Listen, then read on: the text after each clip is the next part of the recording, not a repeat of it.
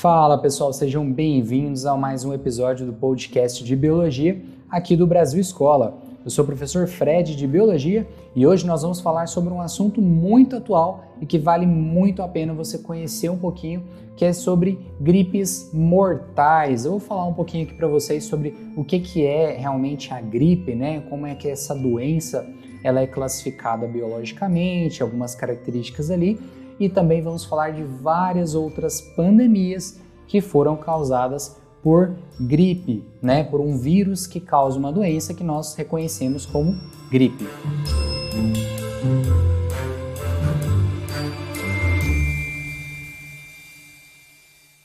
E aí, o primeiro ponto que eu quero falar com vocês é esse salto, né? Como é que uma, uma doença que está circulando no meio animal, né, é, entre porcos ou aves, salta para humanos. O vírus da gripe ele pode sofrer mutações, ele tem uma capacidade de mutação muito grande, uma evolução muito grande. Então ele pode sofrer essas mutações até que o seu material genético, as suas características virais, se tornem compatíveis com o organismo humano. E aí permite o salto de um animal para um humano e de humano para outros humanos. E aí, como nós vivemos em uma sociedade em grande aglomeração, é fácil a transmissão desse vírus e com essa alta capacidade de mutação, nós temos novas vertentes, novos sorotipos, que é o correto a gente falar, de vírus da gripe rodando aí pela nossa população. Então, o que, é gripe? Gripe é uma doença infecciosa causada por, um, por diversos vírus que possuem como material genético o RNA, né? Eles pertencem à família Orthomyxoviridae, né? e eles afetam tanto aves quanto mamíferos, né? E lembrem-se, humanos são mamíferos, né? Os sintomas mais comuns são calafrios, rinorreia, que é aquela, aquele corrimento nasal, né? É, febre, dores de garganta, dores musculares, dores de cabeça, tosse, fadiga e sensação em geral de desconforto, né? Que todo mundo está cansado de saber o que é uma gripe. Só que qual que é o problema? várias outras doenças apresentam os mesmos sintomas. Então, às vezes as pessoas elas não são diagnosticadas como gripe, né, levam outras doenças ali, ou às vezes nem procuram ajuda médica, né, elas simplesmente têm ali medicamentos que vão ajudar né, a fazer o corpo superar aquele processo de infecção viral. A gripe, geralmente, é transmitida por, por via aérea, né? pela respiração, por tosse, espirros, a gente conversar, né? Então, principalmente pela via aérea superior. E quando a gente espirra, tosse ou conversa, vai liberando micropartículas, né? E também partículas de aerosóis no ar e outra pessoa respira ou tem contato com a mucosa do olho, da boca, do nariz, pode ter a contaminação desse vírus. E como eu falei para vocês, vários tipos de vírus diferentes que nós chamamos de sorotipos, né? Então, por exemplo, a, a gripe, nós temos influenza A, B e C, e dentro delas vários sorotipos diferentes. Sorotipo é quando você tem um grupo de organismos, só que em cada pessoa ou em cada é, manifestação no corpo ali, você tem uma resposta diferente de anticorpos. Então a gente começa a caracterizar cada vírus um sorotipo diferente por conta da resposta de anticorpos que ele vai gerar. Então a gente tem vários tipos de vírus. E aí eu vou citar para vocês aqui as maiores e as últimas né, epidemias, né, pandemias causadas por vírus da gripe. E aí a gente vai falar um pouquinho também sobre os tipos de gripe né, de cada pandemia dessa.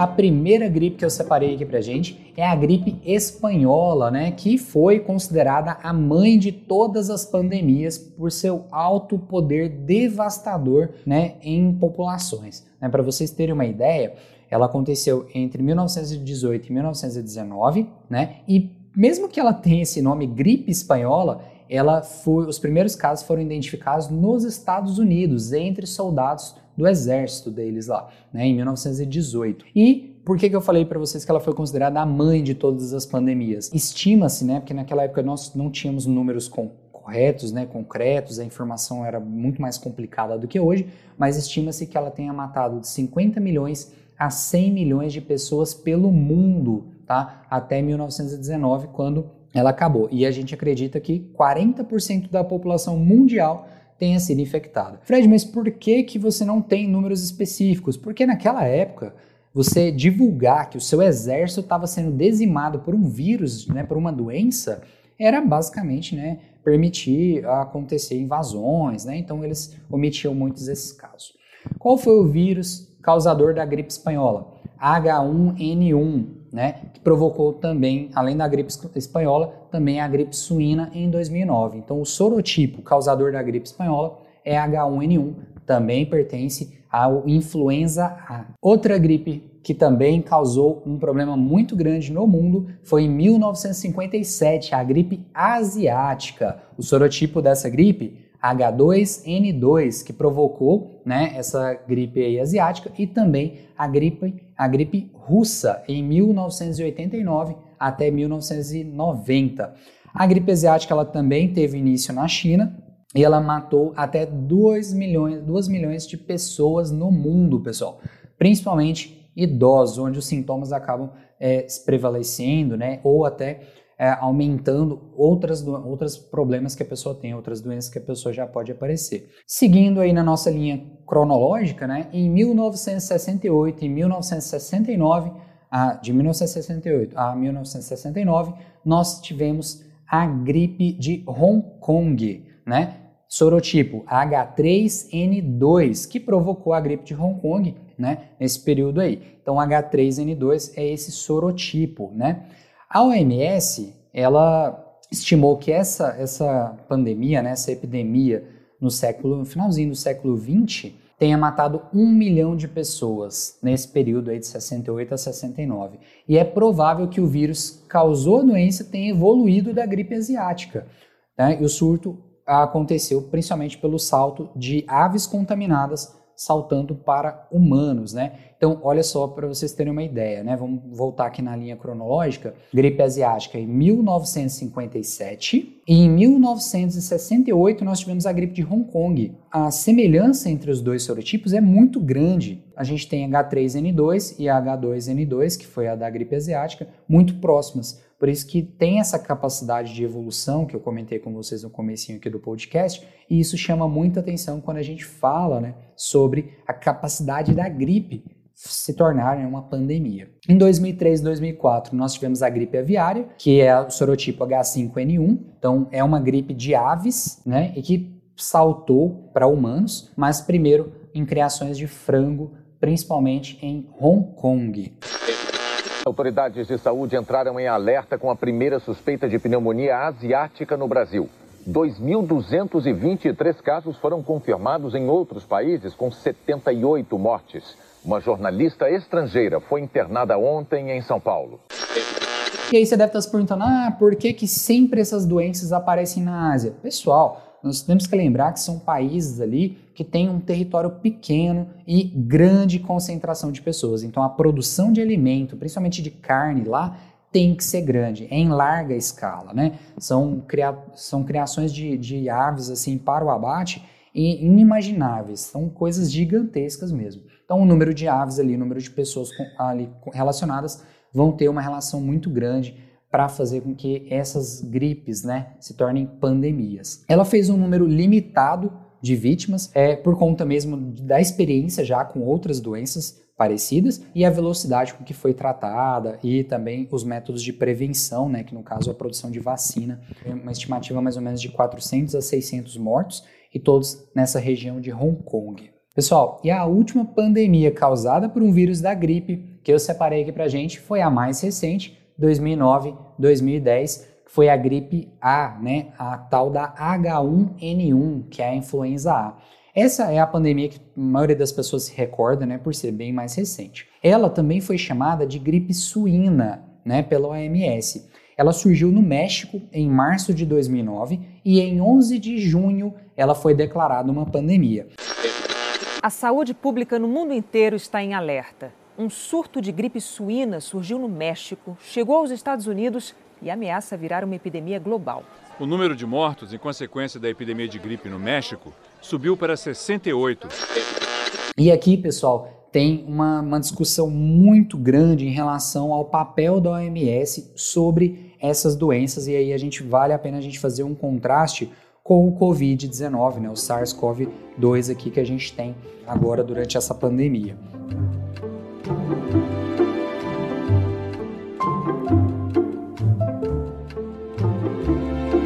O que, que acontece, pessoal? A OMS é encarregada de receber relatórios do mundo todo sobre doenças e disparar alertas. Em 2009 e 2010, a OMS declarou muito rápido ao estado de pandemia.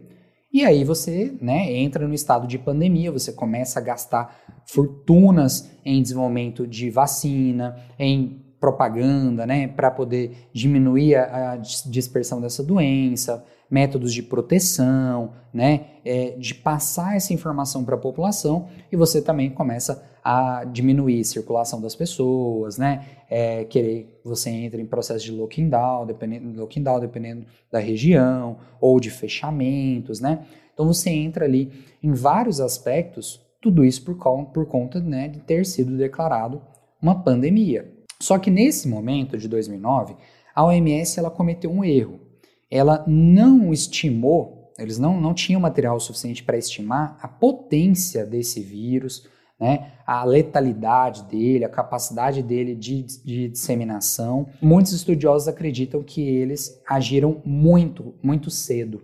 Né? E isso causa, lógico, vários problemas econômicos e sociais em vários países do mundo. Né? A gente tem que lembrar que vários países têm campanhas massivas de vacinação, outros não têm. Então, isso demanda um dinheiro, né? um custo muito grande. Quando a gente fala de Covid-19, o pessoal fala bastante que a OMS demorou para decretar a pandemia. Mas, na verdade, eles fizeram o dever de casa. Eles pegaram todo um arcabouço né, científico, técnico, para ter certeza que precisava ser declarada uma pandemia para não cometer esse erro de ser muito cedo igual foi em 2009. Como vários países têm essas campanhas massivas de vacinação, principalmente contra a, a gripe, a mobilização ali para a OMS ali foi meio que excessiva, né? Porque se os países já tinham um processo de proteção, de imunização, o, a, o momento de pandemia já não era tão necessário. Mas mesmo assim, em 2009 é, foi um saldo de mais de 18 mil mortes, né, de acordo com a própria OMS.